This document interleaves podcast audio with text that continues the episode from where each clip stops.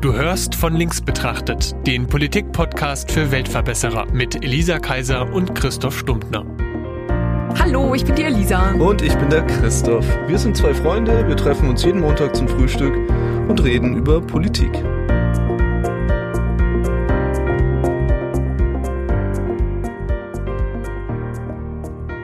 Wir haben ja schon mal über das Klimapaket geredet und über Klimapolitik und was es da so gibt. Aber Gesetze, egal worüber, also aber insbesondere auch zum, zur Umweltschutz und Klimapolitik sind ja auch nur so viel wert wie das, was dann auch tatsächlich umgesetzt wird. Weil es ist ja nicht so, als hätten wir nicht auch schon Umweltschutzmaßnahmen und als hätten wir nicht auch schon Klimaschutzmaßnahmen. Aber am Ende muss es halt jemand umsetzen. Und das muss ja auch kontrolliert werden. Und das meine ich mit angewandten Umweltschutz.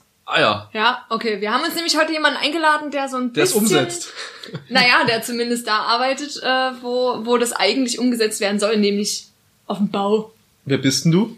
Ich darf nicht anonym bleiben, nehme ich an. Ja, du darfst. kannst dir natürlich ein Pseudonym überlegen Ich vielleicht. glaube, das ist zu offensichtlich. Nee, ähm, ich bin Georg Enke. Ich habe jetzt mehrere Jahre im Bau gearbeitet, im Besonderen im Tiefbau und im Wasserbau und dort ja doch verschiedene Sachen gesehen, wie es mit ja einfach mit der Umsetzung aussieht, weil zwischen Theorie und Praxis, das wissen wir ja alle, liegt ein, ein größerer Unterschied. Nicht? Für mich ist das Thema jetzt schon so abstrakt, dass ich sofort ein Beispiel brauche. Was meinst du denn mit einer realen politischen Gesetz, das aber so in der Umsetzung nicht stattfindet? Oder also so stelle ich es mir jetzt gerade vor, dass, Mhm. es, dass es Regelungen gibt, die sind schön, aber da hält sich keiner dran. So Richtig. klingt es. Genau. Mach mal ein Beispiel. Okay, ich mache das aber auch mal top-down. Das heißt, erstmal noch ein bisschen abstrakt bleiben und dann gehen wir auf ein Beispiel runter. Let's go. Und zwar, meiner Meinung nach, ist jede Regel oder jedes Gesetz nur so gut wie die Kontrolle. Es bringt überhaupt nichts, wenn du ein echt cooles Gesetz hast, aber jeder weiß, ach, das schaut sich niemand an. Da kommt kein Schwein nach gucken. Na, und dann macht's auch keiner. Oder die wenigsten. Und so war das bei, zum Beispiel bei meinem letzten größeren Bauprojekt. War eine Wanderbaustelle über mehrere Landesgrenzen. Und verschiedene Länder machen, haben das verschieden umgesetzt. Ne? Oder legen verschiedene umsetzungstechnische Schwerpunkte in der Verwaltung. Für das Land Brandenburg gibt's natürlich grünere Schwerpunkte und da wird wesentlich mehr kontrolliert, dass das, was es als Regelung gibt, auch umgesetzt wird. Dass halt Gewässer nicht zu stark beeinflusst werden, dass man sich an Vogelschutzgebiete und an Trinkwasserschutzgebiete hält und so weiter und so fort. In Sachsen liegt der Schwerpunkt mehr einer anderen Richtung. Da sagt man, dass die Leute machen, kann man wesentlich besser arbeiten, man kommt gut voran. Aber wenn niemand guckt, dann macht auch niemand was, um irgendwas zu schützen. Das ist dann, ja, ach komm, ne, wir können machen, wir können arbeiten. Das heißt schon, wenn ihr jetzt gerade so Wanderbaustellen über mehrere Länder hinweg habt, dass ihr schon in der Planung eigentlich wisst, da müssen wir ein bisschen mehr drauf achten, uns an die Vorschriften zu halten und hier nicht so. Also geht ihr, geht, geht ihr das richtig systematisch auch schon an? In diesem einen Fall jetzt ja, weil wir schon mal in diesen Ländergrenzen gearbeitet haben. Aber sonst weißt du es ja als Bauunternehmen nicht. Ne? Also entweder bist du ein riesen Bauunternehmen, was wirklich in jedem Land, in jedem Bundesland ständig aktiv ist, sodass du das irgendwann weißt. Aber meistens ist es ja, dass dass du in deinen ein, zwei Bundesländern, da wo dein Firmensitz ist, und dann vielleicht noch ein, zwei Fernbaustellen hin und wieder mal, ne? weil die wenigsten Firmen werden nur Heimatbaustellen haben. Das gibt's nicht mehr, aber dann arbeitet man mal in Schleswig-Holstein oder mal in Bayern und wird seine Erfahrungen machen, die vielleicht nicht immer zutreffen. Aber in unserem speziellen Fall, wir hatten schon mal eine Großbaustelle über längere Zeit in diesem Bereich und da wussten wir ganz genau, in Sachsen no problem, in Brandenburg schau mal ein bisschen, was du machst. Okay, und jetzt, jetzt so richtig konkret, also was ist. Also es geht jetzt nicht darum, dass man irgendwo ein Fass aufmacht und sagt, gib das, gib den Müll hier in, in das Gewässer. So ist es ja jetzt auch nicht. so aber grüne, ja, genau, richtig, genau so, wie man sich's vorstellt. Natürlich nicht, aber ich sag mal so, bei jedem Projekt muss man relativ viel dokumentieren und protokollieren für alle möglichen Sachen. Man muss sich an viele Dinge halten, ne? wie zum Beispiel Vogelschutzgebiete oder Brutzeiten, wo man dann halt gerade mal nicht arbeiten darf. Weil halt dort Vögel nisten könnten und das ist ausgewiesen als Vogelschutzgebiet. Und da gibt's eine Bauüberwachung, die halt sagt, Leute, heute bitte mal dort keine Bagger hin, erst wieder im Juli. Mhm. So. Jetzt kommt es natürlich auf die Bauprojektgröße an. Wenn man irgendwo ein Haus baut, ist es relativ begrenzt auf einer Wanderbaustelle. Also das zur Erklärung sind halt Strecken, die über äh, Baustellen, die über eine große Strecke gehen. Also Bahn oder Autobahn oder Gasleitungen, Wasserleitungen, Fernleitungen, Stromleitungen, alles, was über eine sehr lange Strecke geht und dementsprechend auch sehr lange Bauzeiten hat. Dementsprechend wird für so ein Bauprojekt höchstwahrscheinlich nichts unterbrochen, auch nur für eine Woche, wenn da ein Vogel sitzt. Die Frage ist also, was kann man machen, wenn da gerade ein Vogel sitzt? In manchen Bundesländern kann es einem egal sein, in manchen muss man vorher überlegen, wann man an eine bestimmte Stelle kommt mit dem Baufortschritt und ob man nicht vielleicht sagt, okay, wir müssen an zwei Stellen anspringen oder wir müssen hier rumspringen und dann zurückkommen und so weiter und so fort. Je nachdem, wie gut es, oder je nachdem, wie streng das Gesetz ist, sagen wir so, je nachdem, wie streng das Gesetz ist und wie gut es kontrolliert wird. Im Endeffekt, wenn man bei so großen Sachen ist, ist es natürlich auch klar, irgendwann kommt jemand vorbei, wenn man über lange Zeit arbeitet, dann kommt auch immer mal ein Bürger oder irgendwas und dann wird's auffällig und dann beschwert sich irgendjemand immer, das passiert, ja. Es äh, ist ja irre. Also, ich meine, mir ist schon klar, dass man irgendwie Gesetze auch kontrollieren muss, aber für mich ist jetzt irgendwie vor allem das Erstaunliche, um mal ein bisschen naiv zu sein, es gibt also eine Reihe an Gesetzen, gerade im Umweltschutz, die werden dann aber halt nicht kontrolliert. Die, weil das ist ja irgendwie das Spannende, ne? Also ich dachte, das gehört mit dazu. So. Ja, aber du brauchst die Mitarbeiter dafür. Und die Behörden brauchen Geld dafür, um diese Mitarbeiter durchweg zu halten. Ich habe selber in einer Behörde gearbeitet, damals im umweltbezogenen Gesundheitsschutz, oder gesundheitsbezogenen Umweltschutz, einfach beiden, je nachdem, wie man den Schwerpunkt legt, kann man das Wort umdrehen. Wir hatten damals einen großen Katalog an Sachen, an Gesetzen, die wir eigentlich überwachen müssen oder die in unseren Aufgabenbereich liegen. Hm. Wir waren fünf Mitarbeiter insgesamt für einen Kreis in Deutschland, die unter anderem bei der Trinkwasserverordnung relativ viele Paragraphen überprüfen. Haben wir einen Bruchteil von gemacht und ich war da noch relativ kurz und mir hat meine Behörde gleich gesagt, wir können nur das machen. Geht nicht anders.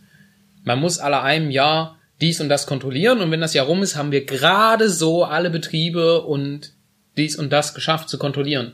Und manche Sachen, Paragraphen kann man nebenbei machen. Also ich mache es auch mal praktischer. Es ging damals um Badegewässerkontrollen, es ging um Poolkontrollen, es ging um Dusch- und Trinkwasserkontrollen in öffentlichen Einrichtungen, also zum Beispiel Kontrolle auf Legionellen in Duschen in öffentlichen Einrichtungen, Kontrolle auf E. coli-Bakterien und andere Verschmutzungen in öffentlichen Bädern. Und das muss man natürlich insbesondere in Krankenhäusern und Schulen frequentierter machen und überprüfen, schauen, dass alles okay ist, damit, ne, damit nicht 100 Kinder sich gerade irgendwie was holen. Ja, damit Wäre schon dann an der Salami genau. stirbt. Ne? Ja, und das haben wir gemacht. Und dafür hat's gerade gereicht. Aber der Katalog war wohl wesentlich dicker. Und mhm. frag mich nicht, was da noch alles drin stand. Ich hatte jetzt auch nicht so viel Zeit, mich mit allem zu beschäftigen, aber der Chef hatte auch direkt gesagt, ja, Enke, das können wir nicht machen.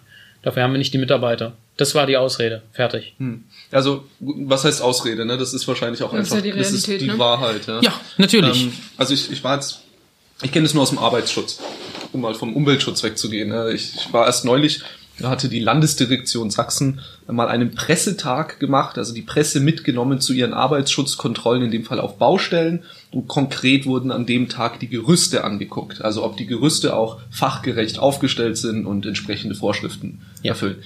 Und das war schon auch so. Wir kamen an der ersten Baustelle an und schon beim Hinlaufen hat er überall hingezeigt und da fehlen die Fußleisten und hier müsste ein Geländer sein und wo ist eigentlich der Treppenaufgang und es war eine Katastrophe. So haufenweise kleine Sachen. Du konntest vor Ort dann eigentlich auch mit niemandem so richtig kommunizieren von der Baustelle. Da hat keiner Deutsch gesprochen.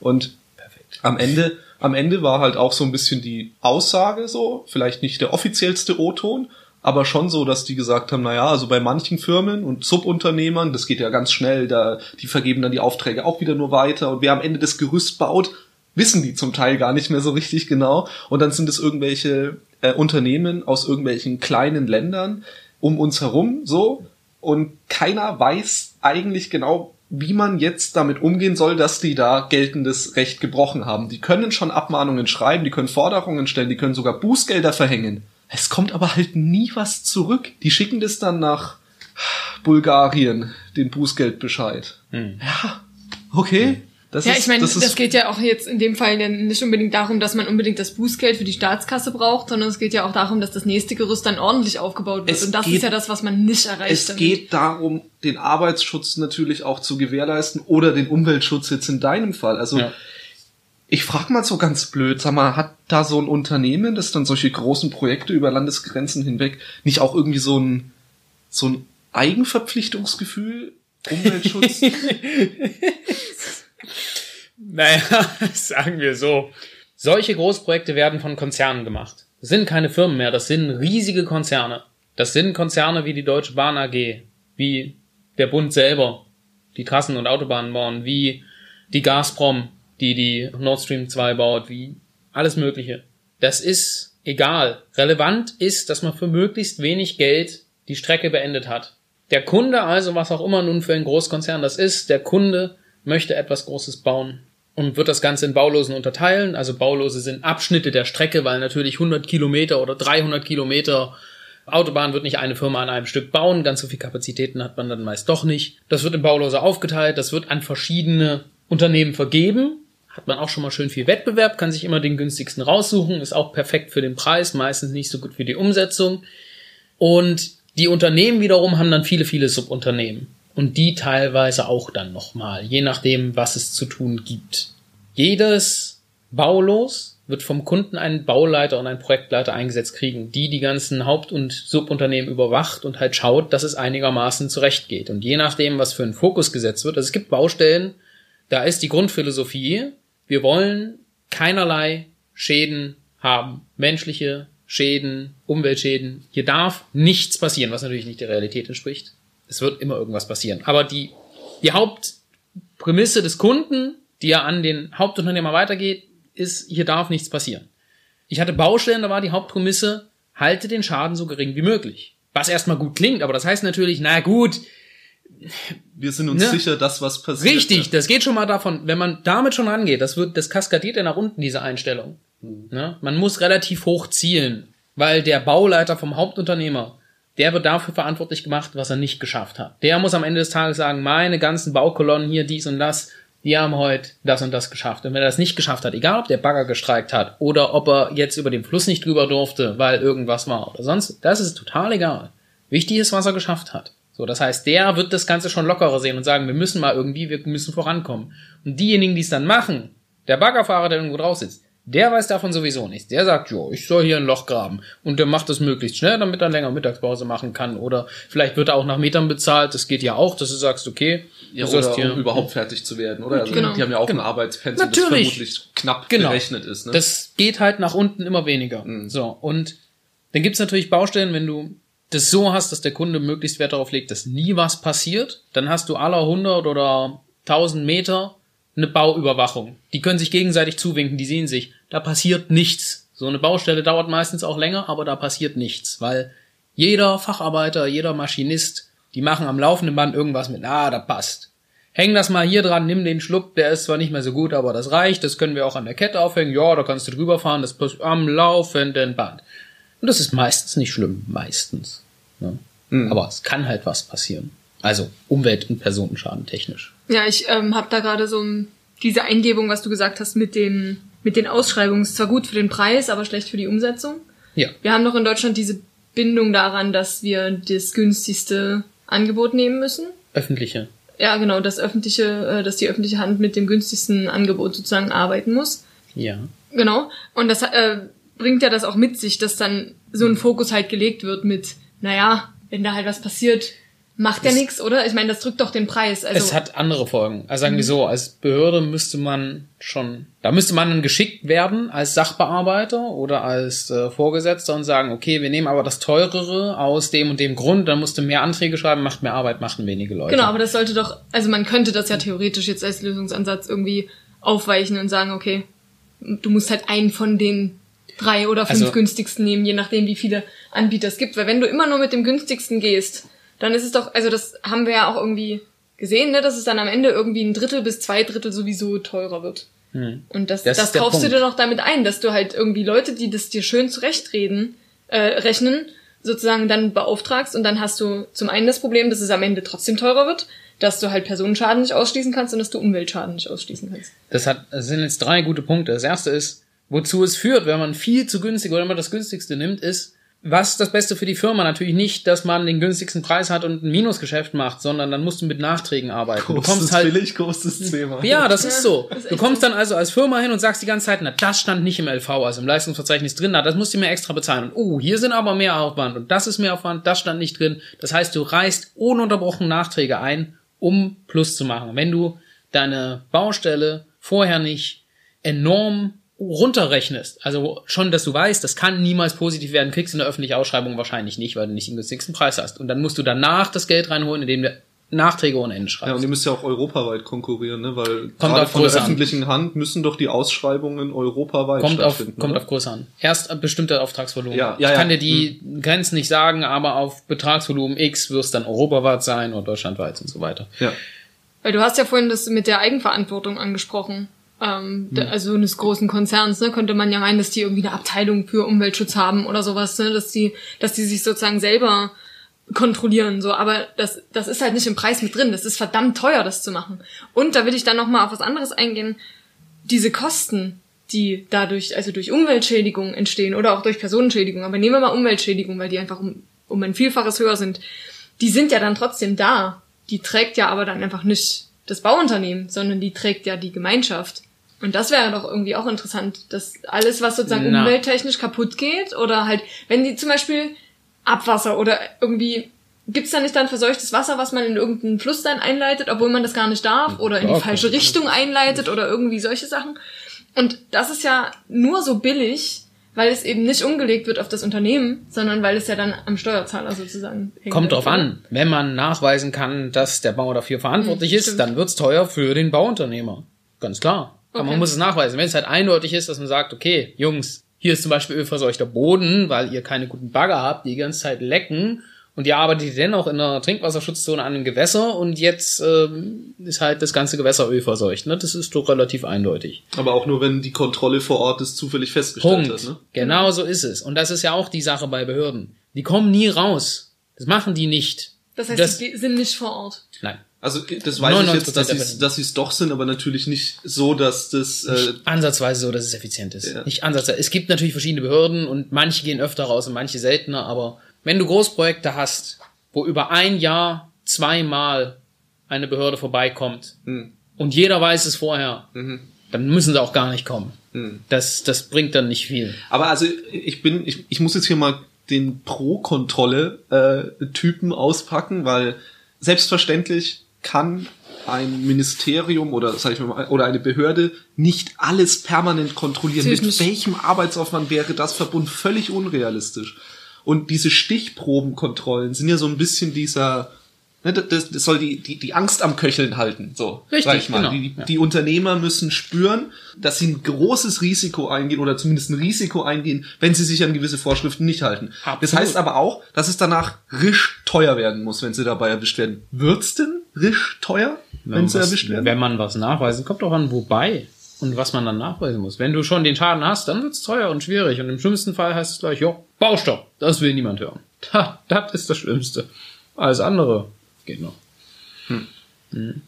Alles andere sind erstmal Abmahnungen. Also es gibt immer so, oder was ist es, so Vorstufen, wo es eigentlich noch keine wirklichen Konsequenzen hat für das Es kommt halt drauf an, was man findet. Das ist ja jetzt auch abstrakt, ne? Wenn jetzt irgendjemand auf eine Baustelle kommt, dann das ist auf jeder Baustelle, du kannst überall hingehen und, ne, wie du gerade erzählt hast, auf alles Mögliche zeigen, na, hier fehlt eigentlich was und da müsste eine Kleinigkeit und hier eine Kleinigkeit. Na gut.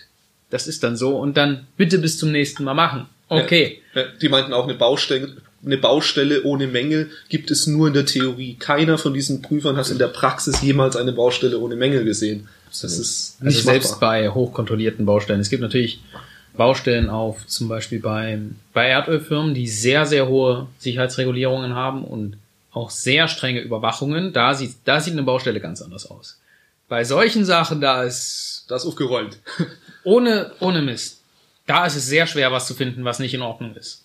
Aber da kann man auch nicht jeden Mitarbeiter hinschicken, so. Da sollten immer dieselben Mitarbeiter sein, die wissen, wann man wo sich zu melden hat, welchen Pass man dabei haben muss, welches Gaswarngerät, wann man den Bagger anschalten und wann auslassen darf, wo man sich die Zigarette anzünden darf. Da ist alles sehr gut überwacht. Ist also ein Schulungsproblem. Sehe ich das richtig? Also Das- müssen Au, sozusagen na, die, Schulung- die Mitarbeiterinnen müssen, naja, aber das klingt ja wie eine Erfahrungssache, ne? Du musst es Ja, denen halt dann beibringen. Du hast doch auch am Anfang deines Jobs irgendwie mega viele Schulungen gemacht. Enorm, und ja. wenn ich das ähm, in Erinnerung habe, weißt du wahrscheinlich noch ungefähr zwei Prozent von den Sachen, die dir irgendwie die Sachen erzählt haben, weil das auch qualitativ vielleicht nicht so anspruchsvoll ist, wie man meinen könnte, dass es sinnvoll ist. Okay, ähm, das mit dem Schulungsproblem sehe ich nicht ganz so, weil Mhm. konkretes Beispiel, Hauptunfälle auf Baustellen, gerade im Tiefbau, sind, dass Leute ihre Finger verlieren auf verschiedenste Art und Weisen. Die wenigsten Bauarbeiter werden noch alle zehn Finger haben. Das ist so.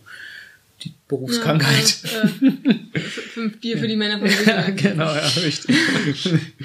Das mag jetzt vielleicht böse klingen. Jeder Bauarbeiter weiß das, jeder Facharbeiter, bei jeder Baustelle hören sich dieselben Sachen an. Wie schlage ich Lasten sicher an? Wie gehe ich mit Ketten um? Wann darf ich einen Schluck noch Ah, Die benutzen? werden betriebsblind. Das, naja, nicht nur das, die wissen, äh, es ist, es hat nicht so ein Gefahrenpotenzial. Bei Erdöl und bei Gas in der Luft weiß jeder, oh, ich mache jetzt mal lieber nicht das Feuerzeug an. Das hat ein anderes Gefahrenpotenzial. Ach, ist halt eine Kette aus Eisen. Was soll da schon passieren? Aber wenn man dem Baggerfahrer nicht sagt, jo, ich habe die Hand jetzt losgelassen, oder man, man hält blind noch an der Kette fest und sich keine Gedanken macht, die Kette zieht sich stramm, irgendein Finger wird Dann eingequetscht Finger und dann ist der Finger weg, genau. Und die werden bei Ketten auch immer so schön abgequetscht, die kann man dann schwer an, annähen, weil das Mhm. nicht kein gerader Schnitt ist. Ne?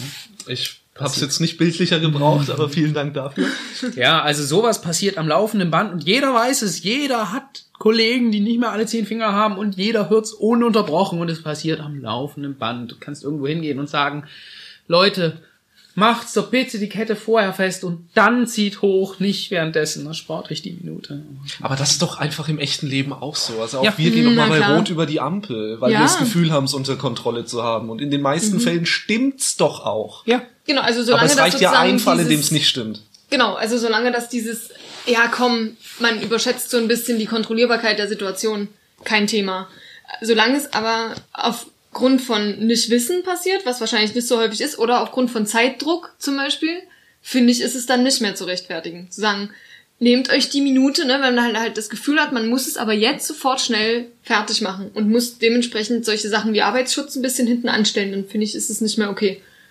Ja, aber auch da, also äh, gerade wenn wir jetzt nochmal bei diesem Arbeitsschutzthema bleiben, was dachte ich eigentlich gar nicht unser Thema ist, aber Tja. nehmen wir den Bauarbeiter, der seinen Helm nicht trägt. Und es gibt halt nun mal diese Helmpflicht auf Baustellen, zumindest auf Hochbaustellen. Ich weiß jetzt nicht. Tiefer so- auch, eigentlich überall. Okay.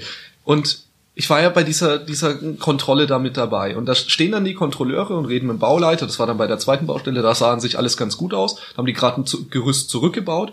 Und da hatten halt, sagen wir mal, 70 Prozent einen Helm auf. Und die anderen 30 Prozent halt nicht. Und jetzt kann der Prüfer dann natürlich kommen und dann sagen, hier, ne, äh, eigentlich, sie müssten Helm tragen. Und der Bauleiter steht da und sagt, ja, auch er sagt es seinen Kollegen, aber er redet hier mit erwachsenen Männern. Ja gut, Was soll ist er denn eine- machen das ist ab eine einem gewissen Punkt? Eigenverantwortung. Er, ja, genau, genau, das ist Eigenverantwortung. Aber also am Ende, Nur bedingt. Es kommt drauf an, du, er, er hat halt gemeint, im Zitat quasi, er kann halt hier jetzt auch nicht für jeden Mutti spielen. Der Bauleiter. So. ja. Und das ist, ja, also wo, wo legst du die Verantwortung für den Helmtragenden hin? Wo legst du die Verantwortung für das Vogel, äh, ne, dafür, dass der Bagger sein Motoröl vielleicht in der Wanne aufwängt, statt es einfach ins Grundwasser laufen. Wo legst du die Verantwortung hin? Wenn du es den Bauleitern gibst, schöne Sache. Die machen dann das, was sie irgendwie machen müssen, um sich rechtlich abzusichern, aber in der Realität verändert sich der Umstand nicht. Weil sie einen dass- anderen Job haben eigentlich. Weil das nicht ihr Job ist. Also, also man nimmt die Verantwortung ja schon den Leuten weg, die es ausführen, sondern man zieht es in höhere Ebenen. Naja, also jetzt erstmal Helm. Helm ist ein verdammt gutes Beispiel. So. Es mag zwar eine persönliche Schutzausrüstung sein, aber wenn die Regel gilt und man keinen Fachkräftemangel hat, dann trägt jeder Helm. Das ist ein wichtiger Punkt. Wenn ich eine Baustelle habe und ich kann jeden sofort wegschicken und es gibt Baustellen, da kommt man hin und von neun Leuten haben nur drei einen Helm auf, dann sagt man jetzt Helm aufsetzen. Das kann man vielleicht noch durchgehen lassen. Beim nächsten Mal hat jemand einen Helm nicht auf. Den ersten, der keinen Helm hat, den schickt man gleich von der Baustelle und sagt, okay, du hast jetzt eine Woche Zwangsurlaub. Sofort weg. Kann man heutzutage relativ schwer machen, weil dann kriegt man einen Anruf vom Chef, der sagt, bist du verrückt? Ich habe keinen, den ich dir nachschicken kann und nächste Woche muss die Brücke fertig sein. Das lässt sich heute relativ schwer machen. Aber man muss da eigentlich rigoros sein, weil natürlich, man kann nicht für jeden Mutti spielen. Und Helme haben so oft Leute nicht auf, auch da passiert sehr oft was. Da bekommen die meisten Toten zustande und das ist das, was keine Firma braucht. Ein Toter auf der Baustelle ist, das geht Ist ja nicht. noch mehr Fachkräftemangel danach. Ja, genau. Okay, das war jetzt nicht Tut mir leid. Tut mir leid. Aber ja, es ist, das ist der Punkt. Also von daher, es ist zwar persönliche Schutzausrüstung, aber man darf doch, man muss Verantwortung dafür übernehmen, dass du keinen Toten auf der Baustelle hast. Und ohne Helm hast du verdammt schnell einen Toten auf der Baustelle. Ja. Das ist ein riesen, riesen Problem. Deswegen, also es kann nie nur dem der Fachkraft oder dem Menschen sozusagen ange, angezählt werden. So, du Aber musst halt deinen Helm aufsetzen. Das ist schon eine Sache, die irgendwie Vorgesetzte durchsetzen müssen. Jetzt können sie Ja. es gerade nicht, weil Arbeitnehmermarkt ist. Schade. Es kommt drauf an. Ne? Man Ja. muss natürlich auch gut reden, aber man kann strenger sein, wenn man es sich erlauben kann. Und heutzutage dann ist es ja schon wieder so ein Eigenverantwortungsbewusstseinsproblem. Also wenn die Leute alle wüssten, was sie damit für einen Schaden anrichten oder potenziell welcher Gefahr sie damit sich aussetzen, dann wäre alles kein Problem. Natürlich wissen sie es. Natürlich Ja, aber wissen die, was ist ohne so- Helm passiert. Das ist aber so ein Wissen genau. wie, wie, ähm, wie Lungenkrebs bei, bei Rauchen. Ja, das genau. wissen die Exakt. alle, aber das ist halt so, warum soll es mich denn treffen? So, das Genau. ist halt das, das Gegenteil vom, vom Lottospielerbewusstsein. Ändert jetzt aber erstmal das Problem nicht, weil jetzt mal übertragen formuliert ist das Problem beim, beim Helmtragen auf der Baustelle ja jetzt irgendwie noch ein bisschen realer auch für den Menschen, aber ob jetzt der Vogel brüten kann oder nicht, ist Genau. ja jetzt, sage ich mal, dem einzelnen Menschen Genau, total egal. Das ist uns ja, das ist uns ja schon nur im Kollektiv auf einmal wichtig, sag ich mal. Richtig. Also so blöd es jetzt klingt, aber einzelnen Menschen bedeutet der Vogel halt in der Regel nix. Oder auf Heimatbaustellen. Oder ja. Das klingt, Genau, das genau. klingt vielleicht doof, Genau. aber Mitarbeiter sind auf Heimatbaustellen plötzlich wesentlich, oh, nimm mal hier fix das Ölbindemittel so und dann streuen sie ein bisschen und machen das von selber. Ach Das, so, ja. Ohne Mist, das habe ich erlebt. Das ist ja, richtig. okay, die persönliche. Beziehung zum Ort, da ist es plötzlich da. Wenn du irgendwo in der Pampa bist, im Osten, ja dann, ach komm, hier. Ja, oder, oder zieh's höher, wenn du halt die, die, das Subunternehmen aus Bulgarien bist, das halt nach Ja. Deutschland kommt und hier ein Gerüst aufzubauen in der Dresdner Innenstadt. Naja, komm, who the fuck cares? So.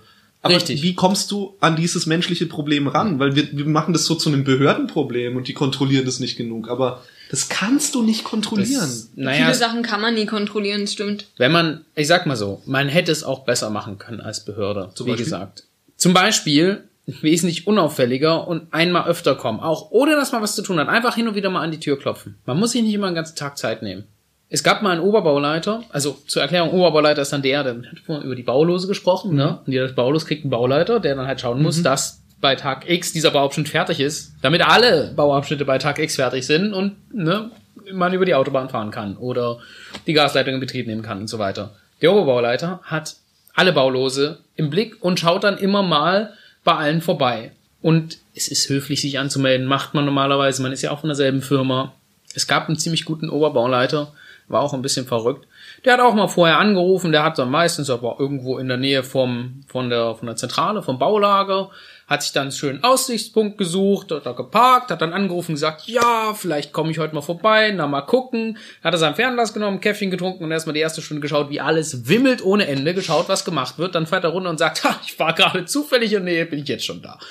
Das ist eine effizientere Variante. Und das muss man nur zwei, dreimal machen, dann läuft das da auch gut, weil die immer wissen, der könnte jetzt schon da sein. Also Angst. Also ist Angst die Antwort. Die Bauarbeiter müssen das Gefühl haben, permanent unter Den Bauarbeitern ist das total egal. Oder es ist der Bauleitung. Bauleitung. Die Ja. Bauleitung hat Angst, weil die hat die Verantwortung. Wenn der Bauarbeiter irgendwo Öl hinkippt, dann ist es halt, okay, dann ist es halt ein Idiot gewesen, sagt, oh, du kannst doch nicht Micha auf den, auf den Bagger setzen, so. Da kriegt man irgendwie raus. Aber der Bauleiter und der Projektleiter und so weiter, immer weiter nach oben, die haben die meiste Verantwortung. Wenn, auch ich als Projektleiter damals, wenn irgendeiner meiner Mitarbeiter richtig Scheiße baut, bin ich dafür schuldig. Also ich gebe mal noch so ein Beispiel von, was man überhaupt überwachen kann, weil ich das relativ witzig finde. Ich möchte noch mal kurz zu diesem Oberbauleiter zurück. Ja. Der ist ja auch von dem Unternehmen. Ja. Aber wieso sollte das, also wir hatten doch gerade schon das Problem, dass diese großen Konzerne an sich das Thema gerade Umweltschutz vielleicht nicht nach ganz oben in ihrer Priorität Die wollen keine hängen. Tote auf einer Baustelle haben. Ja, genau. Und beim Arbeitsschutz gebe ich dir recht, da kann das funktionieren. Aber Was ist ist dem, Umweltschutz? ist dem Oberbauleiter nicht auch das Öl im Grundwasser egal? Per se ja. Also natürlich darf es an keine Presseabteilung kommen, dass Konzern X einen riesen Umweltschaden gemacht hat und dann kommt man in die Geschichtsbücher als Ja, das ja. war ein Mhm. großes dies und das, das will man So natürlich wie, nicht. wie im, im äh, Golf von. Wir hatten doch dieses riesen Ölleck da mal in Südamerika irgendwie unten. Das war doch dann so ein richtiges PR-Problem schon für. Für BP, ich. BP war Ja. das, ja. Wir hatten aber eine schöne Kampagne, um das wieder gut zu machen. das war sehr witzig. Ah, dafür ist ja. dann Geld da, ne? ja, ja, ja. Naja, ähm, nee, es kommt ja auf den Baufortschritt an. Und es ist, du, nach unten musst du ja deinen Leuten immer glauben. Ne? Das ist ja nicht immer gegeben. Und jeder Projektleiter wird ja auch, das erste, was du niemals sagen wirst als Bau- oder Projektleiter ist, du, nach der ersten Woche, jo, ich glaube, hier und da haben wir schon Probleme, da bauen wir schon mal drei Wochen länger. Das willst du nicht machen. Du holst dir die Probleme damit ins Haus. Du sagst immer, ja, das geht, wir haben ein paar Probleme, aber das geht irgendwie. Du musst selber vor Ort schauen, wie es wirklich vorangeht. Darauf geht's. Also die müssen den Baufortschritt anschauen. Sind wir wirklich so weit? Und manchmal ist es ja auch Wahrnehmung. Wenn ich als Projektleiter Also der Projektleiter hat zu mehr. Das gesamte Projekt im Sinne, ne? Tag X müssen wir hier fertig sein. Der Bauleiter oder die Bauleiter, die dann für einen arbeiten, die haben eher die nächsten ein bis zwei Wochen und sagen, okay, nächste Woche brauche ich zwei Mitarbeiter und drei Bagger mehr. So, und die setzen sich dann mit dem Projektleiter zusammen und sagen, hier, äh, Herr Henke, ich brauche das und das nächste Woche mehr. Und dann sage ich, naja, das ist aber zu teuer, oder ne? Weil ich mir mehr kosten. So funktioniert das. Und mein Bauleiter frage ich dann, okay, wie schaut's aus? Wo sind wir hier? Wo sind wir da? Sind wir da um Zeit? Und er sagt, ja, hier geht gut, da geht's schlechter, da passt das. Wenn ich aber selber nie auf die Baustelle fahre, dann weiß ich nicht, ob das stimmt. Ja. Und damit meine ich jetzt noch nicht mal, ob man mich anlügt, was auch, auch oft genug passiert, sondern mehr, man kommt da hin und denkt sich, ach du Schande, das ist doch niemals nächste Woche fertig. Man vielleicht eine andere Ansicht hat als der Bauleiter. So, darauf kommt's an. So, und der Oberbauleiter kommt dann zum Baulos und schaut da hin und sagt, Leute, also ihr sagt das und das schafft ihr bis dahin, das sehe ich hier aber noch nicht passieren. Ne? Das dann muss werden, man sie noch werden die dann nicht eher noch schlusriger und sagen, da müssen wir jetzt uns beeilen und Ja, dann ja, geht noch eben. mehr in die Binsen? das kommt halt drauf an, was man für eine Firma hat und wie man damit umgeht. Wenn es dann heißt, okay, hier, Projektleiter X, der kommt nicht zurecht, wir müssen da noch zehn Leute mehr hinschicken und zwei Bagger, der braucht Unterstützung, sonst funktioniert das hier nicht. Das ist ja auch im Interesse der Firma. Ja. Und dann heißt es nicht, oh, die müssen einfach mal schnell arbeiten und wir hauen die Peitsche ein bisschen, sondern heißt es, wir müssen da leider mehr Geld reinstecken, es geht nicht anders. Oder wir müssen den Projektleiter austauschen oder was weiß ich was machen. Aber irgendwas muss getan werden, damit das Projekt zu Punkt X fertig ist, sonst kostet uns das Geld. Je nach Firmenphilosophie wird man dann damit umgehen. Ja, aber dann ist doch auch, sag ich mal, die Argumentation schnell geschehen, dass man, um eben noch fertig zu werden, dann vielleicht halt noch den Bagger nimmt, der jetzt nicht mehr so Der leckt einsatztauglich ist, halt, der ne? leckt ein bisschen, aber wir brauchen ihn halt, um fertig zu werden, also schicken wir den da jetzt auch noch hin und kommen in Sachsen, kontrolliert es keiner, das passt schon. Ist das nicht, also, also das heißt, wenn du innerhalb des Unternehmens diese, diese Kontrolle hältst, dann löst du das Problem doch nicht, weil du dann immer noch das Problem hast, dass das Unternehmen im Sinne des Unternehmens handelt und nicht im Sinne der Natur oder der Umwelt. Ich fand einen anderen Ansatz ziemlich interessant, nämlich diesen kommunalen, dass man, wenn man, wenn man da aus der Gegend kommt, wo man baut, dass man ein bisschen besser aufpasst. So wie habe ich das verstanden? Ja. Zumindest Ähm, habe ich die Erfahrung gemacht, Das deckt, dass die sich, Leute da das sind. deckt sich mit einer Forderung vieler Kommunen. Kommunen in Sachsen gerade sagen häufig, Mensch, wir haben die und die Bauprojekte und wir müssen die, weil die eine gewisse Größe überschreiten, europaweit ausschreiben. Und dann sind hier irgendwelche Bauunternehmen aus ja, dem Ruhrgebiet oder so. Ist ja an sich jetzt auch erstmal egal, wo die herkommen. Und die Kommunen sagen, naja, die finden das doof, weil sie damit ihre kommunale Wirtschaft, die sie ankurbeln wollen, da ähm, eben nicht ankurbeln können. Und wenn es zusätzlich noch den Effekt hätte, dass an Baustellen weniger gepfuscht wird, weil die sich einfach heimatverbundener fühlen, dann wäre das ja was, was ich jetzt quasi hiermit erstmal unterstützen würde, diese Forderung, äh, weg von dieser europaweiten Ausschreibung. Gerade Außerdem- wenn man Ja, Entschuldigung. gerade wenn man irgendwie kommunale Bauprojekte hat, die ja unter Umständen auch sehr, sehr schnell sehr groß werden können. Du könntest dann auch noch andere, also wenn ich jetzt, ich habe es ja mitbekommen, wie du deine Baustellen hattest, die waren ja auch nicht immer in der Nähe von deinem Wohnort, ne? Ja. Wenn du jede Woche oder jede zweite Woche acht Stunden mit dem Auto dahin fährst und dann wieder zurück und während du auf deinem, also gut, das, dein Arbeitstag besteht auch viel aus Rumfahren, so das wirst du wahrscheinlich einfach nicht, ähm, außer mit einer VR-Brille, äh, nicht ver vermeiden können, dass du, wenn du vor Ort sein willst, auch dahin fahren musst mit einem Auto, Ja. so. Aber halt zu einer Baustelle zu fahren, die 800 Kilometer oder 500 Kilometer von deinem Wohnort weg ist, was du ja dann ständig pendelmäßig machst, ist ja auch eine massive Umweltbelastung, die ja viel größer ist. Das könntest du damit vielleicht sogar auch ein bisschen. bisschen Aber da sind wir wieder bei ne? diesem Hashtag Arbeitsteilung-Ding. Ne? Also es ist ja schon wichtig, dass auch gerade die kompetenten Leute, äh, die in der Lage sind, eine Baustelle zu leiten und die das gelernt haben. ähm, Ja, ja, dass, dass ich jetzt nicht in meiner Ort sind, Kommune ne? irgendwie äh, alle Leute auf Bauarbeiter umschule, nur weil ich jetzt gerade eine Umgehungsstraße baue, das meine ich nicht. Aber wenn es vor Ort oder zumindest in 300 Kilometern Umkreis eine, eine, eine Baufirma gibt, die das machen kann, warum sollte ich dann eine nehmen, die in Schleswig-Holstein sitzt? Bei zu großen Projekten, aber das wirst du Ja, sicher wissen, stimmt. ist es so, da gibt's einfach nicht mehr so die Riesenauswahl und Ja, gerade vor Ort stimmt. nicht mehr. Also wenn irgendwo eine, eine Pipeline gelegt werden muss, das macht nicht jedes äh, kleine kommunale Unternehmen. Ja. Oder wenn große Autobahnabschnitte gebaut werden müssen oder sonstiges. Stimmt. Das ist, na gut, Straßenbau gibt's schon wie Sand am Meer. Das ist auch ein Problem. Also, aber per se ja, das ist das Ding. Du brauchst die Fachfirma und ab einer gewissen Größe geht's nicht mehr. Aber es fängt ja schon klein an. Mittelständische Firmen, eine Firma aus Dresden kriegt die Ausschreibung in Stuttgart, die Klimaanlagen für einen neuen Diesel zu bauen und die in Stuttgart kriegt die Ausschreibung für Dresden und dann fahren die hin und her. Das ist ja das eher das Problem, ne? Dann fahren die ganzen Leute hin und her auf Montage, sind eine Woche weg, sind ewig unterwegs und bauen dort dann 600 Kilometer Entfernung eine klimafreundliche Klimaanlage irgendwo rein und sagen, so, jetzt haben wir was für die Umwelt getan, dann fahren sie 800 Kilometer zurück. Und das machen sie jede Woche. Und Und dann klar. ist es, Ja, weißt noch du, was da an Kosten noch dazu kommt, dass die Leute Rückenprobleme kriegen Ja. und dass sie Ehekrisen kriegen, ja, das ist alles da nicht mit berechnet. Genau, die Folgekosten davon. Ja, ich, also ich meine, ähm, mal, mal ernsthaft. Ich Ja. glaube, wir, das ist, wir können das gar nicht alles abschätzen, wie, wie viel das eigentlich kostet. Und ich glaube, du wolltest erstmal noch was sagen, danach sage ich was. Naja, es ist ja sogar noch um das jetzt, ne, der, der, der, Dresdner, das Dresdner Haus wird gebaut und Stuttgart kriegt den Zuschlag oder ein Stuttgarter Mhm. Unternehmen und die beauftragen dann einen Subunternehmer aus, was Saarland? weiß ich, aus dem Saarland, ja, und der dann noch einen Gerüstbau-Subunternehmer aus äh, Südspanien und also da Mhm. entstehen ja sehr schnell große Wege. ja, Aber dann ist das ist dann einfach eine der Folgen des Fachkräftemangels. Ne? Wenn du die Leute halt nicht mehr vor Ort hast, dann musst du sie halt irgendwo anders hinnehmen. Wir Ja, bauen in Deutschland. Verhalten ist einfach immer noch sehr, sehr günstig, sagen wir es mal so.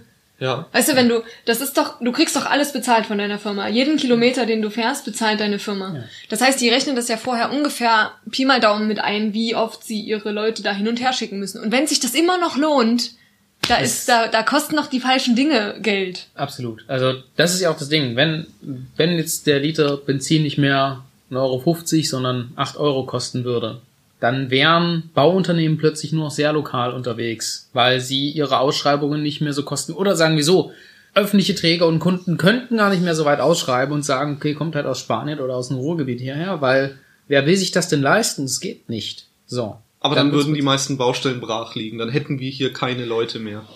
Das Naja, ist ja nicht so, als würden Ja. dann auf einmal in, in, in kommunal die Bauarbeiter aus dem Boden sprießen, nur weil wir 8 Euro für einen Liter Nee, gut. zahlen. Ja klar, Fachkräftemangel haben wir immer noch. Ja.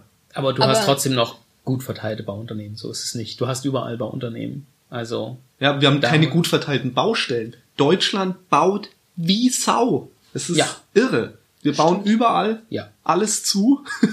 Baustellen, also gut verteilt ist jetzt die Frage, aber per se wird überall gebaut. Also vielleicht ist es irgendwo dichter als an anderen Stellen. Ich Sicherlich. denke, in Deutschland ist es schon etwas dichter als in Okay, Bulgarien. auf jeden Fall gut, aber ich sag mal, es wird vielleicht auch im Ruhrgebiet oder in Bayern dichter sein als in Mecklenburg-Vorpommern, die Dichte an. Baustellen.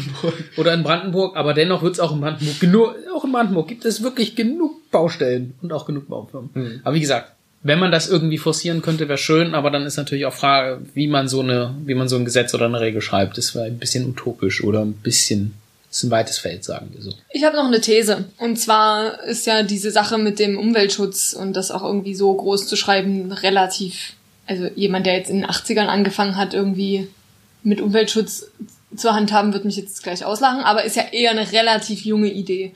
Also, dass sie so, so stark in der Öffentlichkeit ist ja, ist, ist ja jetzt erst so gekommen. Wäre es möglich, dass sich sozusagen dieser Fokus nach und nach auch im Baugewerbe sozusagen verschiebt, einfach mit der neuen Generation, die dann da anfängt, oder siehst du da eher schwarz? Peu à peu, ja. Ich hatte sie ja schon verschoben. Immer mehr in eine richtige Richtung. Also ich meine, früher, die grünen Bewegung Ende der 60er ist gekommen, weil damals gab es keinen Umweltschutz. Da war das normal, dass man alles in die Luft und ins Wasser und überall geblasen und äh, ge, ge, geschüttet hat. Und dann sind die Fische bauchaufwärts im Rhein geschwommen und dann haben sich die Grünen gebildet. Und dann, naja, peu à peu hat man mehr und mehr Regelungen gemacht und es wurde irgendwann Standard. Und viele Sachen sind heute auch für meine Mitarbeiter Standard. Also sagt, uh, das können wir nicht machen. Das heißt natürlich nicht, dass es perfekt ist, weil viele Sachen sind halt umständlich. Du kannst nicht überall, oh, okay, jetzt muss der Bagger erst in die Werkstatt und dort kann ich das Öl wechseln, weil dort haben wir Auffangwannen, falls was passiert. Das ist dann halt, ja gut, mach's im Feld, schau, dass es nicht oder möglichst wenig daneben tropft, passt schon. Okay, Ne? also man Aber das könnte da könnte sozusagen sich- auch effizientere Maßnahmen irgendwie noch etablieren. Naja, wie gesagt, vielleicht wird es sich mehr und mehr in den Köpfen festsetzen, was man machen darf und was nicht, also was dann auch gesellschaftlich anerkannt ist. Darauf kommt es ja an. Ja. Ein Kollege von mir hat mir das gesagt. Er sagte auch, Georg, früher, früher war es normal, wenn du irgendwo bei einem Trecker einen Ölwechsel Wechsel machen musstest, zur Mittagspause hast du unten aufgemacht, da hast du das Öl rauslaufen lassen, auf dem Acker hast du Mittagspause gemacht, wenn du zurückkamst, war alles leer und dann konntest du das Öl wechseln. Das, das, das war so, da hat man das nicht auf, das hat man laufen lassen, das war dann weg, wenn man wiederkam, war es auch schon versickert, perfekt. Das war so, da hat sich niemand Gedanken drüber gemacht. Da gibt's Ja, immer klar, noch, ja. Ja, aber wenn, wenn, sag ich mal, an unserem Wachstumsprozess oder in, in diesem Umweltschutz-Wachstumsprozess unserer Generationen dann so viele Regelungen bei rumkommen, die dann von irgendwelchen Behörden, die personell tendenziell immer schlechter besetzt sind, durchgesetzt werden müssen. Wie stellst du es dir denn vor? Wo würdest du die Effizienz, den Effizienzhebel Wie- wie ich's mir ansetzen? vorstell? Ja, ja. Naja. das ist meine Frage. Also ich bin schon, also ich glaube, dass der, dass der gesellschaftliche Prozess der richtige ist. Ich denke, wir reden drüber, ich denke, wir machen uns immer bewusster, dass es nicht geht. Das ist die eine Seite. Aber die andere, Seite ist eine ganz primitive Umsetzungsgeschichte. Ist es machbar oder ist es nicht machbar? Und da muss man dann in Haushaltsverhandlungen sich halt hinsetzen und sich überlegen, naja, wollen wir jetzt, dass das durchgesetzt ist, dann müssten wir da mehr Personal einbinden und die Kontrollen ausweiten, damit die Angst am Kochen, ne, so bei den Bauunternehmen, dass, dass die eben mit Konsequenzen rechnen müssen und nicht so eine Attitüde an den Tag legen können, zu sagen, ja, mir ja, egal. wissen erfahrungsgemäß, hier schaut eh keiner nach. Kostet Geld? Was soll ich sagen? Gibt's eine andere, es gibt keine kostenlose Methode, Nee, nee, um Regeln durchzusetzen. Es kostet alles Geld. Wir brauchen, um Gesetze durchzusetzen, einen Haufen Apparate, die funktionieren. Justiz, Exekutiv, ne? Also da, da hängt viel dran. Ja. Und das kostet halt Geld. Die Frage ist eher an die Gesellschaft oder an die Politik dann natürlich, die die Repräsentanten davon sind. Wollen wir es uns leisten oder ist es uns doch irgendwie Genau, ich glaube, immer noch viel zu egal? Richtig, mein Lieblingssatz ist, es ist eine Prioritätenfrage. Ja. Und ich glaube, die muss sich dahin halt verschieben. Deswegen meine ich, dieses immer den, den billigsten Anbieter zu nehmen, führt uns, glaube ich, genau dahin, dass du halt nicht nur Umweltschutz, sondern auch Arbeitsschutz, Hygiene, alle möglichen Sachen, dass die halt tendenziell vernachlässigt werden, weil das, es ist relativ komplex. Du siehst halt jetzt nicht sofort, was für ein, für einen Einfluss, also was für einen negativen Einfluss das irgendwie auf, auf alles hat um dich rum. Da ist Transparenz das eine, brauchen wir immer. Äh, Transparenz, Aufklärung und so weiter, aber ich glaube, ohne Kontrollen wird's wird's nicht. Nee, die Kontrollen, die brauchst du. Wird's Das nicht ist- kommen. Ähm, das wollte ich vorhin schon sagen. Äh, wenn ich mich nicht täusche, ist in Schweden, glaube ich, das Prinzip, dass man einen der mittleren Kostenansätze nehmen muss. und zwar mit der Begründung, wer zu günstig ist, hat falsch kalkuliert. Der hat das nicht gut kalkuliert. Wer zu teuer ist, ist halt zu teuer. Ne? Man muss einen aus der Mitte nehmen. Äh, muss natürlich dazu sagen, haben die Probleme? Ja, die haben auch Probleme. Ist nicht perfekt, das System. Aber wäre halt auch ein schöner Ansatz. Die müssen sogar Ähm. den obersten und den untersten wegstreichen, sozusagen. Also das ist nicht so, dass die, dass die, so wie du es gesagt hast, die müssen einen aus der Mitte nehmen. Das ist nicht so, wie dass das da Usus ist und dass sie das dürfen, sondern die dürfen sozusagen den, den günstigsten gar nicht nehmen. Ja. Die andere Sache noch mit der Regel ist, das Beste ist, wenn man, ich sage jetzt mal Regeln dazu, ich sage jetzt nicht Gesetze und Vorschriften und Richtlinien, es gibt ja ganz viel, ich sage jetzt mal Regeln. Man setzt immer als, als äh, Bund zum Beispiel, man setzt eine Regel auf, die ein gewisses Ziel hat. So, unser Ziel wäre jetzt Umweltschutz. Das Beste ist, wenn für das Individuum und für die individuelle Firma das für sich selber das Beste ist, diese Regel zu befolgen und dadurch das Ziel zu erreichen. So muss die Regel formuliert sein. Also ich sag's mal anders. Bitte, ich hab's nicht verstanden. Die Regel ist total egal. Zum Beispiel, du machst eine Regel, ich verbiete Ölheizungen. Ne? So, ja komm. Ab 25, ne? Ab 25 oder 29 oder irgendwann. Das Ziel ist nicht, Ölheizungen zu verbieten. Das Ziel ist, CO2-Ausstoß zu verringern. Es muss sich aber für das Individuum lohnen, die Regel zu befolgen und dann erreichst du das Ziel. Oder du machst die Regel gerade so, damit sich die Individuen drumrum biegen um die Regel, weil du eigentlich ein anderes Ziel hast.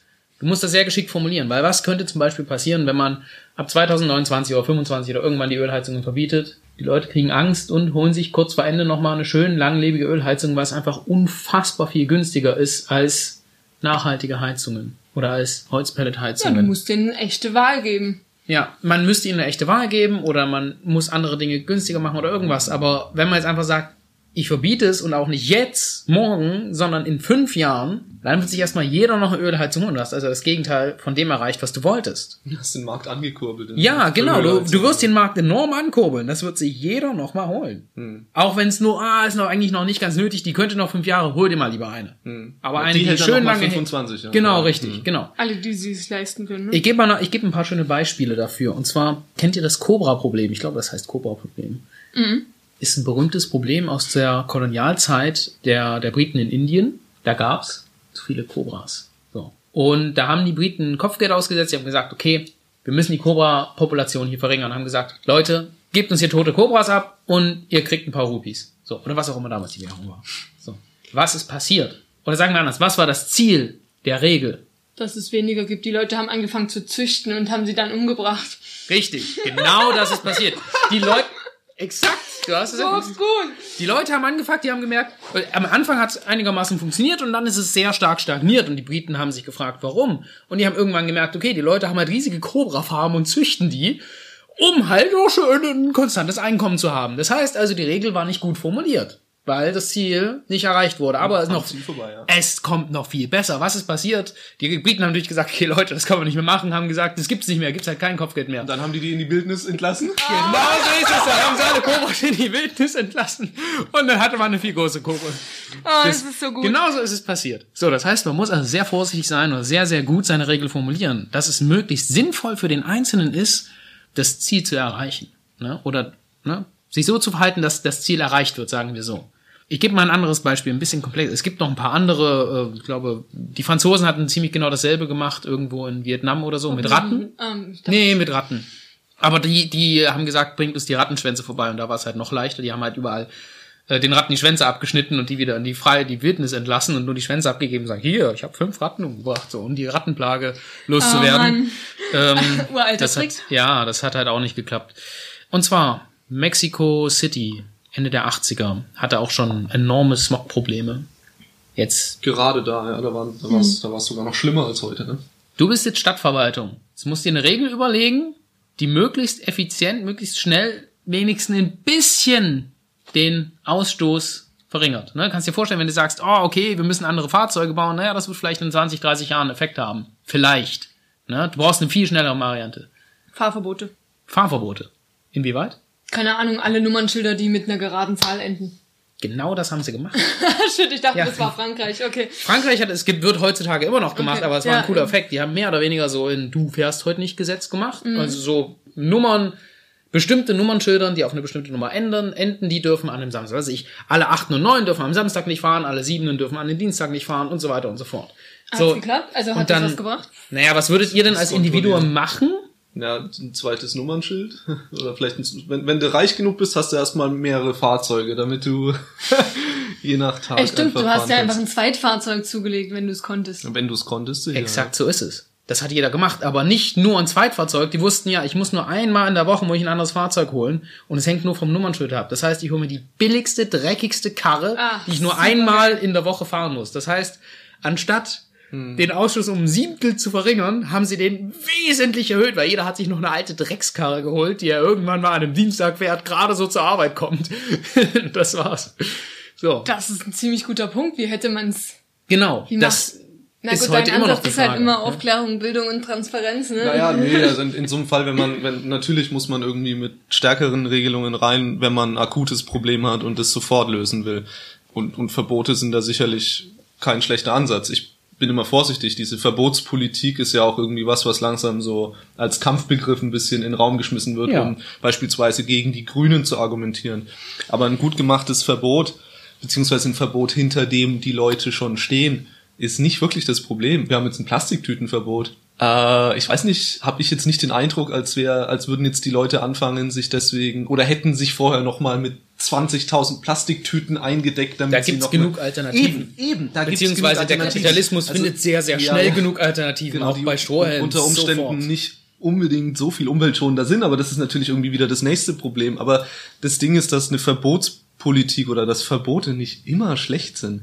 Und natürlich, wenn du es so angehst, ist doof, aber wenn du sagst, Wochenende ist einfach Fahrverbot in der Stadt, da kannst du dir keinen Zweitwagen kaufen. So. Kannst du, aber es bringt nichts. Äh, Ja, genau, den kannst du dann trotzdem nicht fahren. Also man müsste es natürlich irgendwie konsequenter machen. Genau, du aber musst. Also ich glaube ja, dass bei Smog-Sachen tatsächlich der Ausbau des ÖPNV eine gute Maßnahme wäre, aber. Ja, aber es- das ist halt nichts Kurzfristiges. nee, nee, nee, stimmt, das ist nichts kurzfristiges. Was du machen kannst, ist den äh, ÖPNV so stark subventionieren, dass du die Ticketpreise absetzt quasi. Also dass Mhm. dass das ÖPNV-Fahren umsonst wird. Aber auch das bringt nur bedingt was, weil dann wird er überladen und dann ist er Genau, auch also ausgelastet. kurzfristig und dann, ist es trotzdem ein Problem. Genau, kurz, kurzfristig gute Lösungen ist sowieso irgendwie was, was sich ein bisschen gegenseitig schwierig. so, ja, es ist sehr, sehr schwierig oder geht nur selten. Sagen wir so. Du musst eine Regel finden, die dich wirklich als Individuum antreibt, zu sagen, oh, mach das mal, das ist besser. Und dadurch wird noch dein Ziel verfolgt. Weil dann musst du es nicht kontrollieren. Die Leute wollen das selber machen.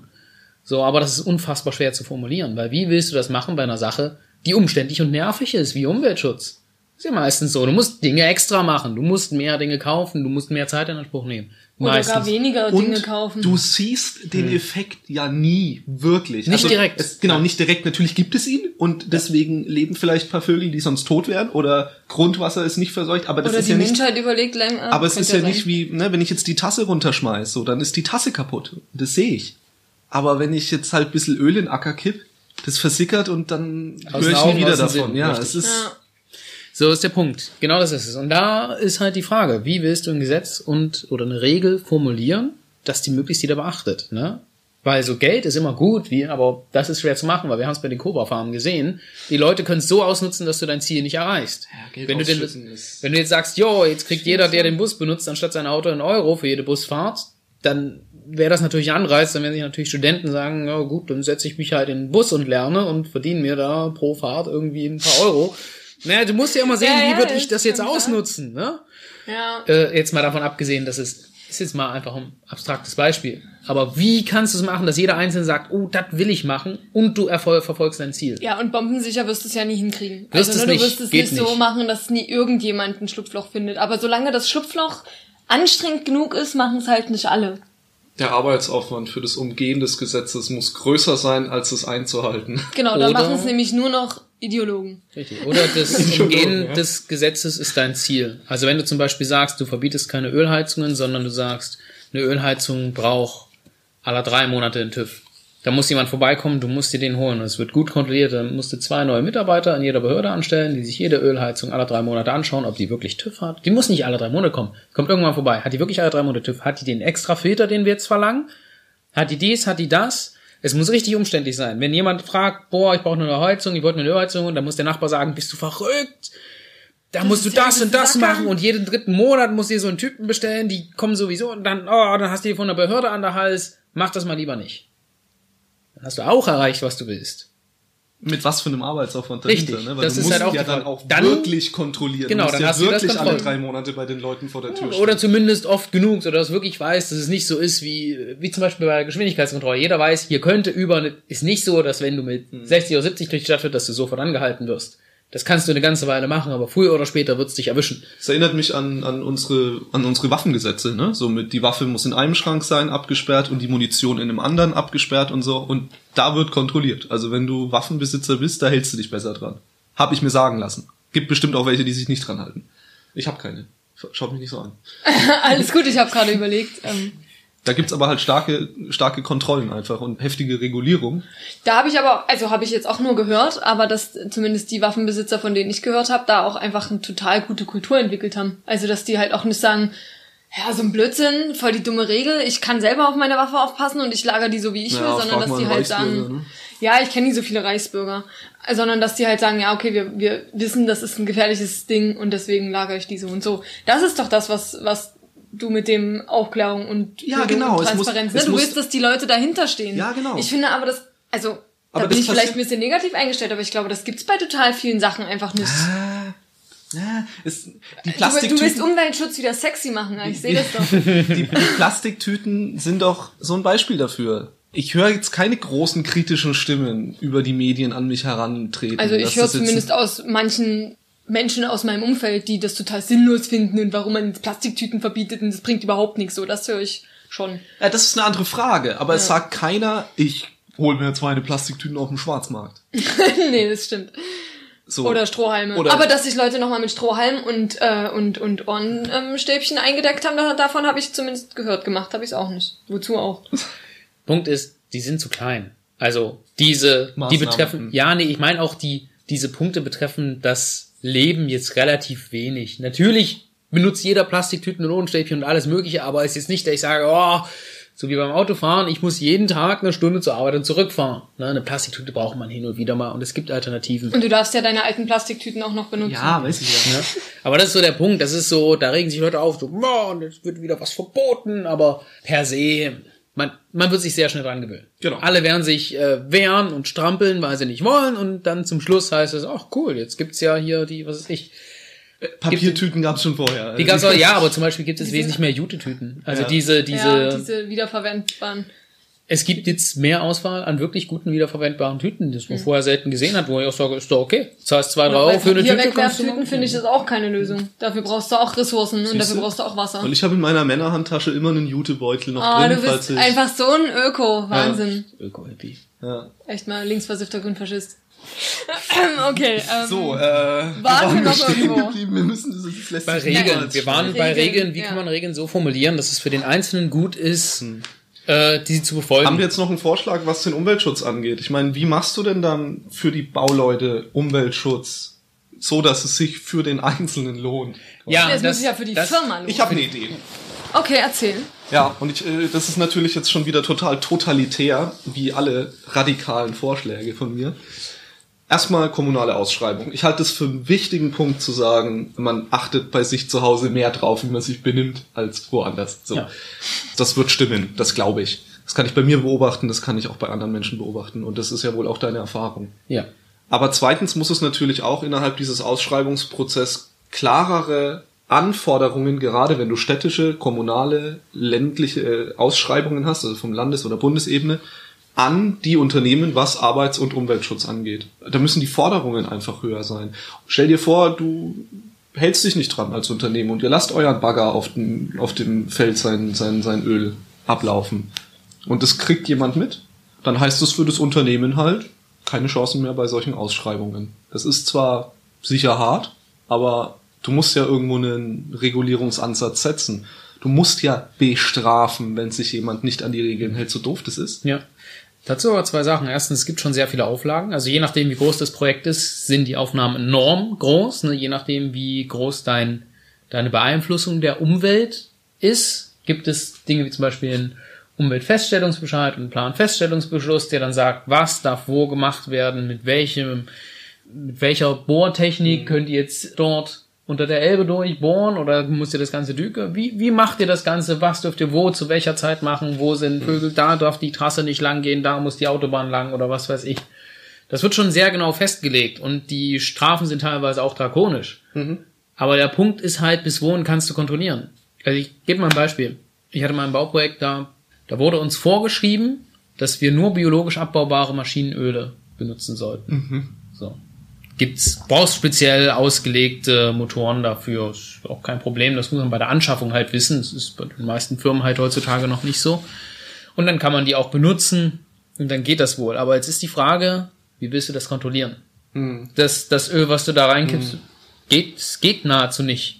Ja, du müsstest buchstäblich da hinfahren und Proben nehmen, während die arbeiten. Du müsstest proben. Äh, Genau, und dann ist noch nicht mal sicher, da weiß ich, wüsste ich jetzt auch nicht, kannst du eine Maschinenprobe einschicken und sagen, kannst mir sagen, ob es das oder das ist. Find mal ein Labor, das das macht. Ja, das wird, Das gehen, aber also da brauchst du natürlich aber trotzdem auch wieder das Labor dafür.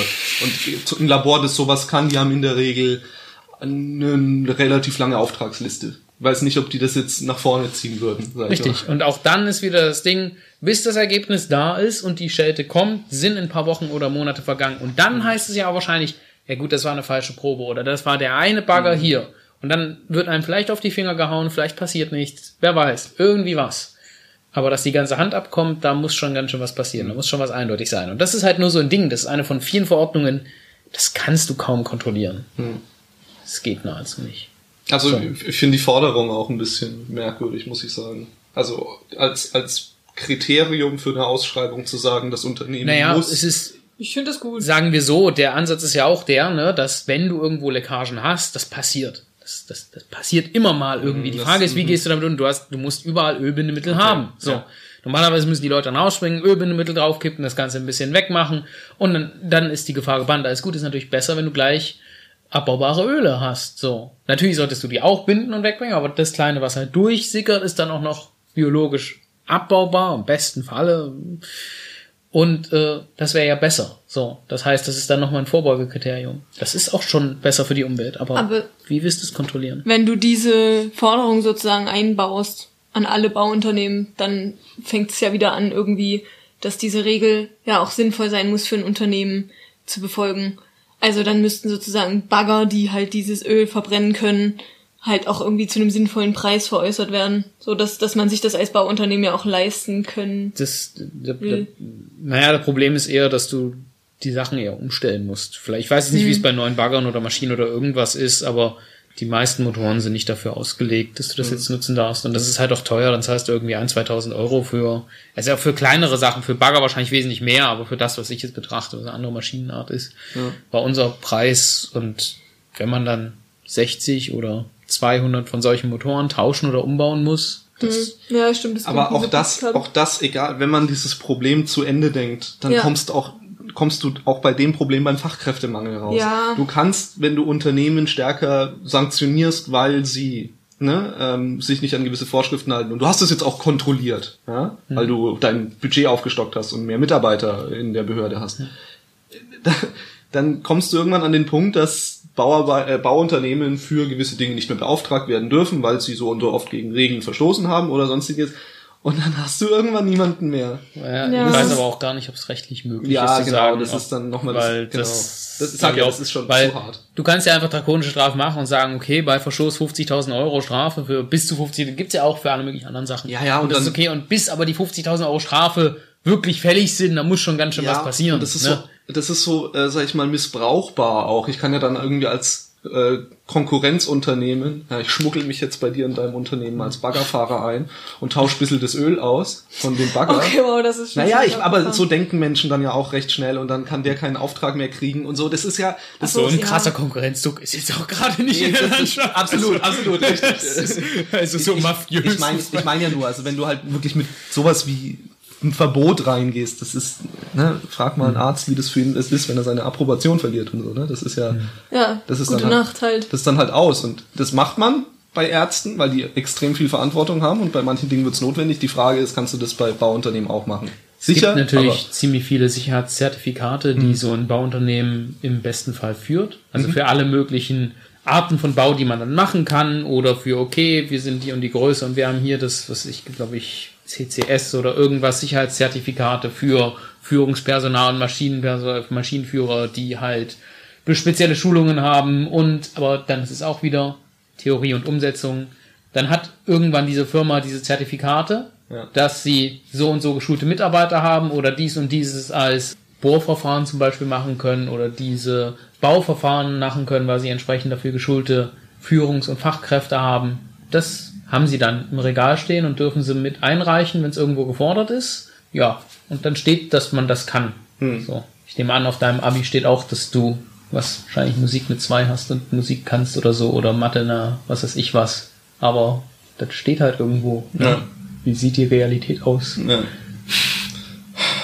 Dieser doofe Fachkräftemangel.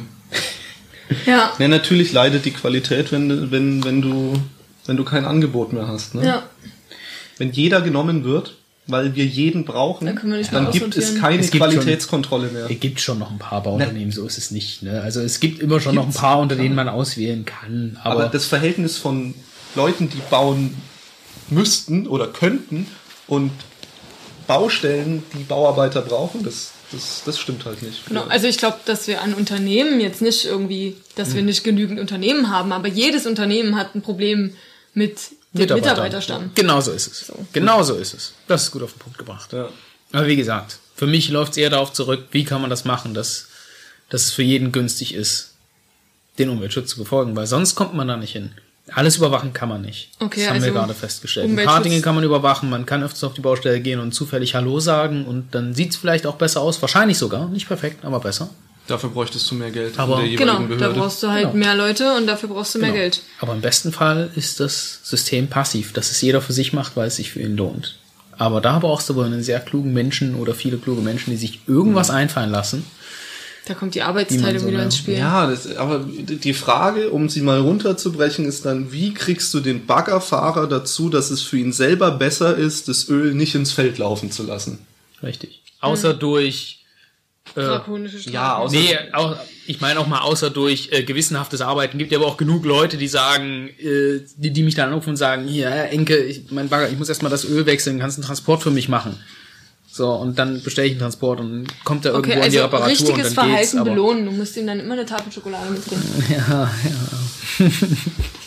Also es gibt wohl genug, ich muss das jetzt auch relativieren, es gibt wirklich genug wirklich vernünftige Mitarbeiter, die sich an viele Sachen halten, weil es selbstverständlich ist, dass man kein Öl irgendwo hinlaufen lässt Absolut. und dass man kein, kein Unsinn baut, um es jetzt mal grob zu sagen. Aber so kleinere Unsinnssachen, die sich aufakkumulieren, die werden halt dennoch gemacht. Da passiert hier und da mal so kleine Sachen. Kann sich halt aufakkumulieren.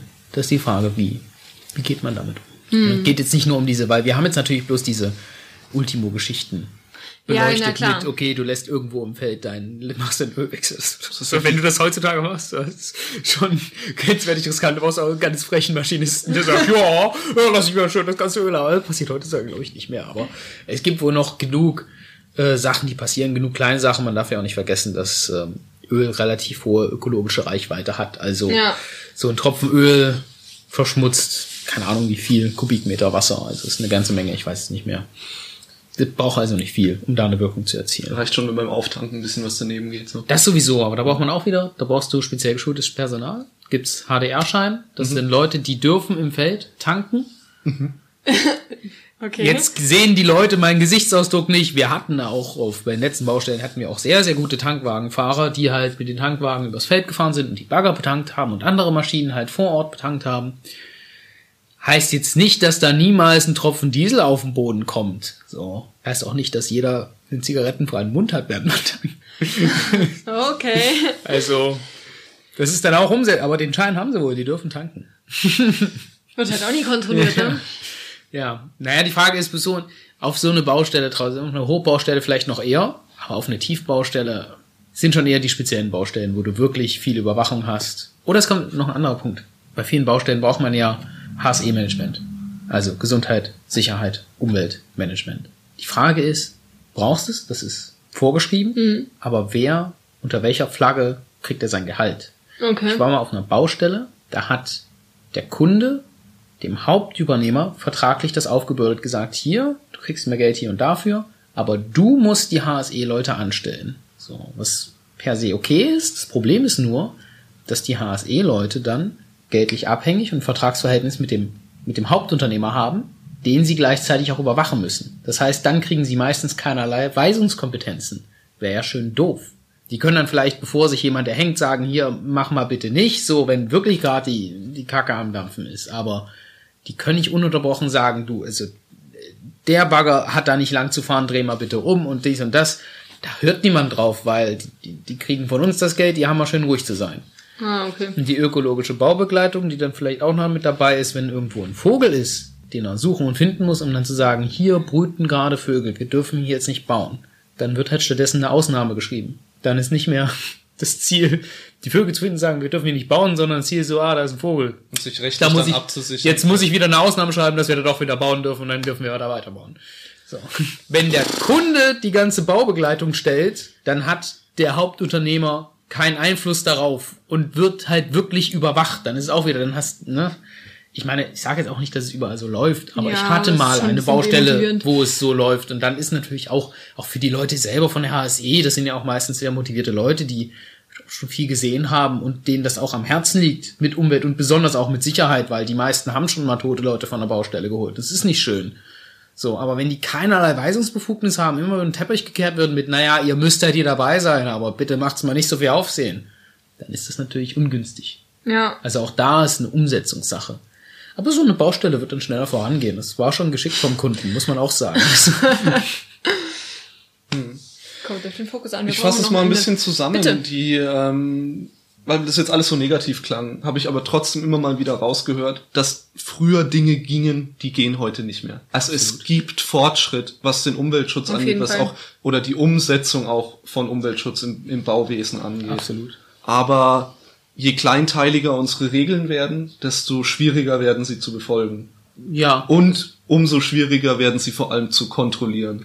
Richtig. Es ist auch, da ist eher der, das Fachwissen der Kontrollbehörde fraglich, weil die meisten Leute können gar nicht mehr alles wissen, was sie, oder wie es wirklich auszusehen hat. Die sind nie auf Baustellen, die sind nie draußen oder was auch immer man überwachen muss. Wenn sie mal draußen sind, sehen sie es zum ersten Mal und sagen, ach, weiß ich jetzt auch nicht. Aber laut Gesetz so und so, das ist dann auch schwer einzuschätzen. Also auch da langjährige Mitarbeiter, die schon alles gesehen haben und die wissen, eigentlich muss es so aussehen. Da muss man es halt schon mal richtig gesehen haben. Ist auch schwer zu finden. Ja. Aber im Grunde genommen, um zurückzukommen, ich würde das auch nicht so negativ sehen. Ich bin eigentlich ein grundpositiver Mensch und ich sehe das auch so. Wir haben enorme Fortschritte gemacht. Die Frage ist, wie geht man immer den einen Schritt weiter? Ja. Können ja nicht sagen, ja gut, jetzt sind wir hier, dann ist das heute so, ne? Dann laufen wir halt ein paar Liter Ist halt Öl so ins. Wasser. Aber ich, ich befürchte da, dass das ist einfach nur ein Prioritätensystem und es hängt einfach stark davon ab, wie viel die jeweilige Politik bereit ist, Gelder in diese Behörden zu pumpen, um diese Regelungen besser umzusetzen. Aber, und ich denke, das kann man auch irgendwie da mitnehmen, vielleicht gibt es auch in diesem wahnsinnigen Katalog an Vorschriften, den es ja inzwischen gibt, irgendwo ein paar Dinge, die man auch mal ein bisschen klüger schreiben könnte. Auch da müsste man wahrscheinlich mal rein und reformieren. Absolut. Ist aber schwer zu testen. Das ist das einzige Problem. Das Ja, ist gut, in das Politik immer so. Das ist, Ja. wir, können keine, Ja. keine Testgruppen bilden, ja. Ja. Das ist, ja, wird relativ schwierig. Genau, und das ist halt so das Ding. Weil es wird immer irgendwie jemanden geben, der das System gut ausnutzen kann und dann eine Cobra-Farm macht. Ja gut, da kommst du, das kaufst du dir mit ein, das ist so.